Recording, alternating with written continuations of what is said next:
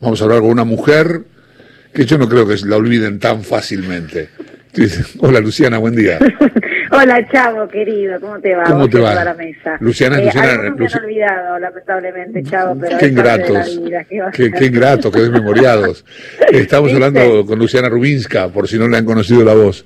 Este, muchos te han olvidado, che, no creo. Sí, sí, sí. Habría que hacer eh, la encuesta, ¿no? La encuesta hogar por hogar. Pero, pero sí, sí. Alguna, alguna pastillita del olvido diría Chano que, que se han tomado.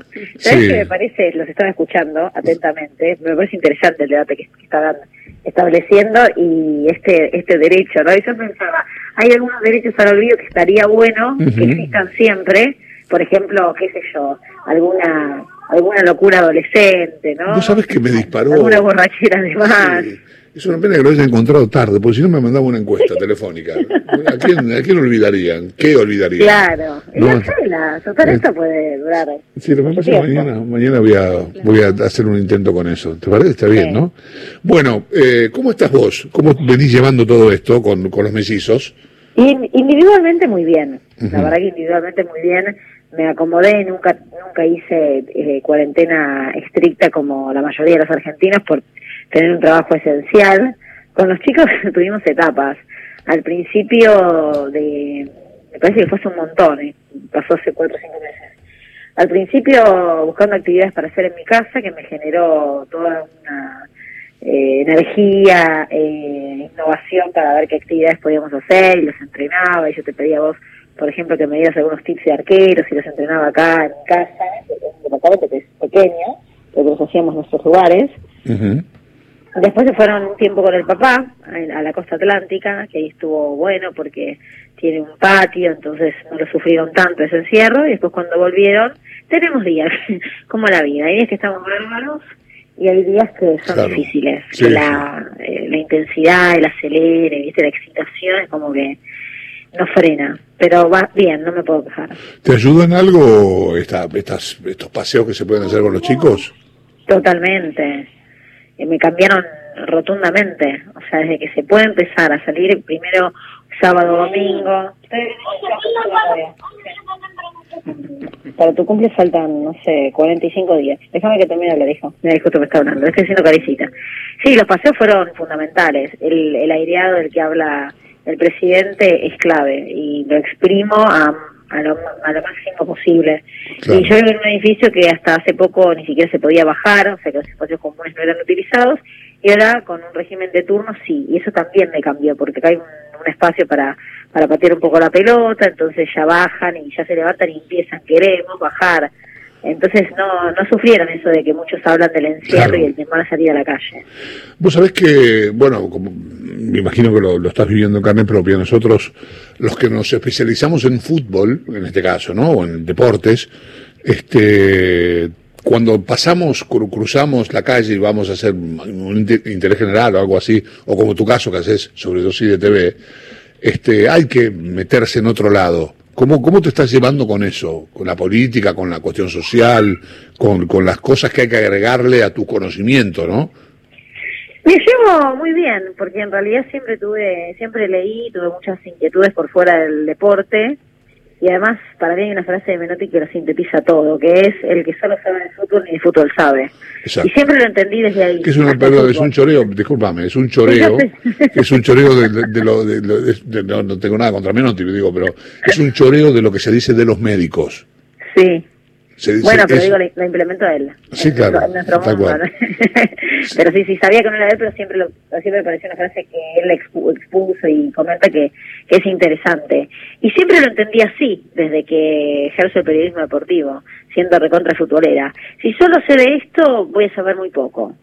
Entonces, eh, de hecho, estudié una carrera universitaria, me recibí y siempre tuve inquietudes eh, de, de otra índole. Es más, cuando yo trabajaba en TI6 y me abre la posibilidad de ir a C5 a hacer un programa de deportes que me convoca Gastón Recondo, uh -huh. en ese momento TIC no me lo permitía, no me permitía hacer otro trabajo similar en otro canal y yo sabía que la única manera de poder abrirme en algún momento del periodismo deportivo, porque me quería ampliar, era estando en un canal de noticias. Claro. Y por eso tomé la decisión en su momento de, bueno, de irme de TIC, que era todo un paso porque era joven, ya tenía muchos años allá y es difícil romper con, con esas estructuras, pero sabía desde chica que en un momento me iba a querer abrir y me iba a querer ampliar. Ah, mira, Eh, yo, yo pensé que eso te había llegado y que decidiste probar por el camino, pero vos lo tenías como un objetivo.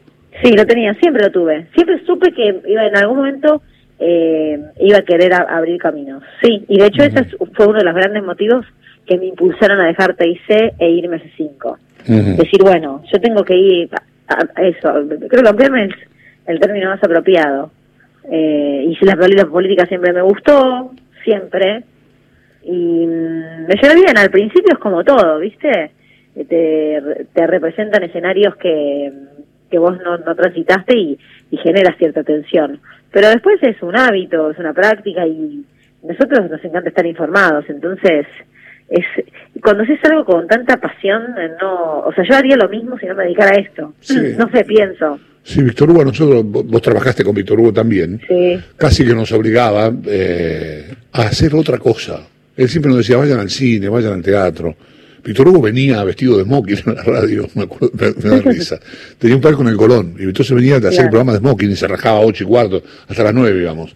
Se rajaba a ocho y cuarto más o menos para llegar a tiempo a, a ver este. Y te voy a contar otra más de Víctor Hugo, que es genial. a ver. Final del Mundial 98, yo estaba enloquecido. Me me- yo había laburado todo el Mundial, hasta había estado 50 días en Francia. Entonces me dice, te- como premio, vas a como no jugaba Argentina, entonces, este, y comentarista era Apo, me dice, vas a comentar vos la final del Mundial.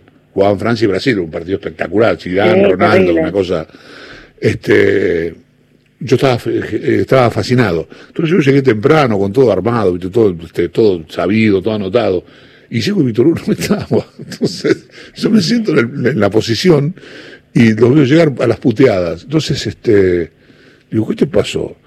Este, me dice, no, me tuve que, me dice, fui a ver la Bohème y me fui, me tuve que ir en el último acto, no vi el último acto porque me tenía que venir para acá.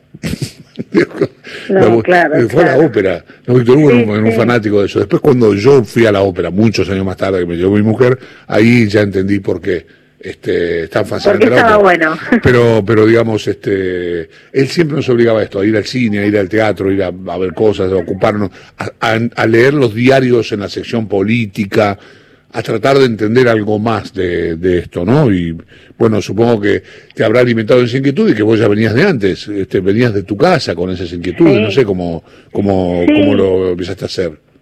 Sí, porque de hecho cuando terminé el secundario yo sabía que quería, me encantaba el fútbol y, y- y me encantaba el periodismo, no me terminé de cerrar la carrera de comunicación, hoy no, Ujú. me, lo pongo, me, me pongo a pensar y no lo termino de comprender, pero en ese momento pensaba de esa manera.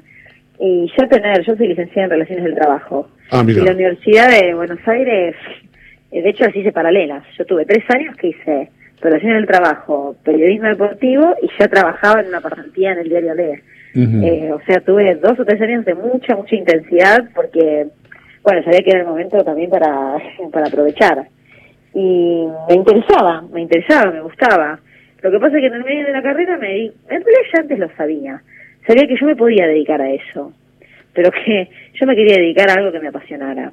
Y no me terminaba de apasionar digamos, había algo que me movilizaba de ir a cubrir sacachispas Claro. los, los sábados a la tarde, que ahora que está de moda hablar de sacachispas, eh, y que eso me, gener- me movilizaba. No me importaba si era sábado, domingo, mañana, tarde, noche, 24, 25, sobre todo cuando hice la práctica en el diario, ¿no? Claro. Eh, pero, pero sí, sí, también soy inquieta y, y curiosa, entonces eh, tuve, siempre tuve otras, eh, otros, otros deseos, otra, otra voracidad de información o, de vida, ¿viste? El teatro también, qué sé Sí. yo. No más con lo intelectual, no, no, no, no digo. No, no, no, pero uno trata de uno trata de saber este alguna cosa más, ¿viste? O también este también se trata de, de, de establecer un vínculo con la persona que tenés al lado o la persona que se- o una persona que se te cruza en el laburo que, que, que te, te- te enriquece. Este, yo en mi vida había visto una ópera y me llevaron, mi, mi mujer es licenciada en Historia del Arte, entonces me, me dijo, mira, estábamos en Nueva York, me dice, mira, si me perdonan yo voy a ir a ver ópera, a mí me gusta, le digo, y yo le digo, ¿por qué no me no puedo ir con vos? Porque Víctor Hugo me hablaba mucho de esto que te conté antes. Y fui Claro. y me, me dieron tres o cuatro tips Este, y ahí aprendí. Y me pasó, me pasó algo increíble. Fui al baño, ya que hablamos tanto del baño en el corte, y estoy haciendo pis en el, en el, en Lincoln Center, y al lado, en el mingitorio de al lado, estaba parado Héctor Mañeto, haciendo lo mismo que yo. Mañeto, Héctor, ¿no? El, de, del dueño de- del grupo Clarín. Sí, sí, claro. Y lo- nunca lo había visto, ¿viste? Y nos miramos, y no, no, yo no me animé a saludarlo, y él no- creo que me vio cara conocida. Pero ahí conocí a Mañeto. Nunca más lo vi, lo vi solamente en ese- esa oportunidad. Bueno, perdón, pero... En una, eh, en, un- en una situación eh, Sí, sí. cotidiana. Sí, sí, pero está, está bueno eso que decís.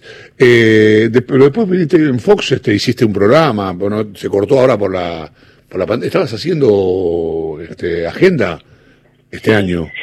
Eso- Ay, sí, estaba recontenta. Sí, a mí me pasó lo mismo con Tara Redonda. La verdad que sí, re contenta con un grupo espectacular, pero espectacular, con esa Javier, después con Pinzón, con Barvales, eh, con los productores que, no, viste cuando, bueno, bueno, yo estaba muy a gusto al principio, ¿no?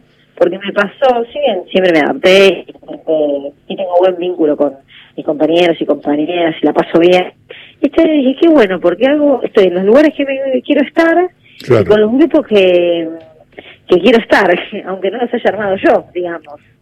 Y mm, bueno, y lamentablemente la pandemia lo detuvo. Ahora hay que ver qué ocurre una vez que la vida vuelva un poco a la normalidad. Eh, que eso también. Ahora, y bueno, Fox tomó la decisión hasta no estar en otras condiciones de que no se regrese a los estudios. Así que había Mm. arrancado con, sí, con agenda, estuvimos al aire, que sí, un mes, uno, dos meses, y después se frenó todo, se frenó, se frenó todo, tarde Sí, sí, un- un- todo, sí, sí, sí, pero todo, nosotros hacemos 90, la radio también sale, pero sale de- todavía remoto. Eh, a mí, yo veo mucho sobredosis de TV, es, es más, lo grabo y lo veo después grabado para evitarme las, los cortes y demás. Este, yo te veo muy suelta y te veo muy cómoda. Mira qué bueno, qué linda observación. Te veo muy cómoda, te veo más cómoda que no lo veo tan cómodo a él, pero a vos sí. No quiero, no quiero que te met- meterme, meterme en líos. Pero porque ambos tenemos perfiles eh, distintos y nosotros, te soy sincera, nos, eh, nos complementamos. Claro.